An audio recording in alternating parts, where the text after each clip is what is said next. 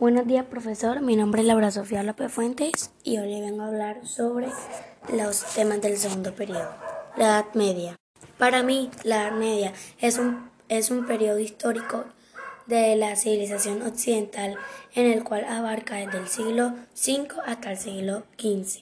El término Edad Media se usó por primera vez durante el siglo XV para mostrar que ese milenio había sido una etapa oscuranticista, la cual es caracterizada por el estancamiento cultural, técnico y tecnológico, y que también se encontraba entre la, la antigüedad clásica y el renacimiento. Los periodos en la Edad Media. El medievo o Edad Media, eh, por ser un periodo que comprende casi mil años, los historiadores lo dividen en etapas, por decirlo así, más cortas que permiten diferenciar sus características. La historiografía establece dos grandes periodos, los cuales son la Alta Edad Media, la Baja Edad Media, los antecedidos por la etapa de la Antigüedad Tardía, la Alta Edad Media.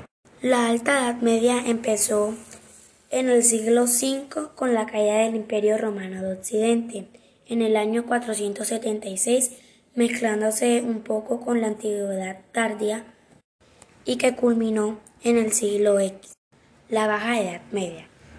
La Baja Edad Media abarcó desde, desde los siglos X1 hasta el siglo hasta el siglo XV, la cual se caracterizó por la consolidación del sistema feudal.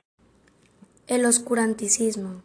El oscuranticismo es como se conoce al periodo comprendido por la Edad Media 476, la fecha de la caída del Imperio Romano de Occidente, y el año 1453 en el que cayó el Imperio Romano del Oriente.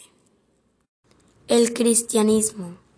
El cristianismo abarca los hechos relacionados con el cristianismo desde la caída del Imperio Romano de Occidente hasta la, hasta la reforma protestante del periodo de la historia que coincide con lo que se conoce Edad Media. La peste negra.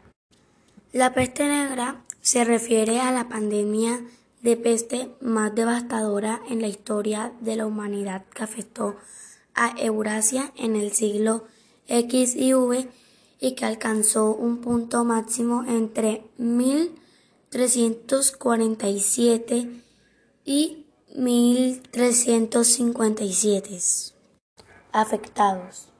Gracias.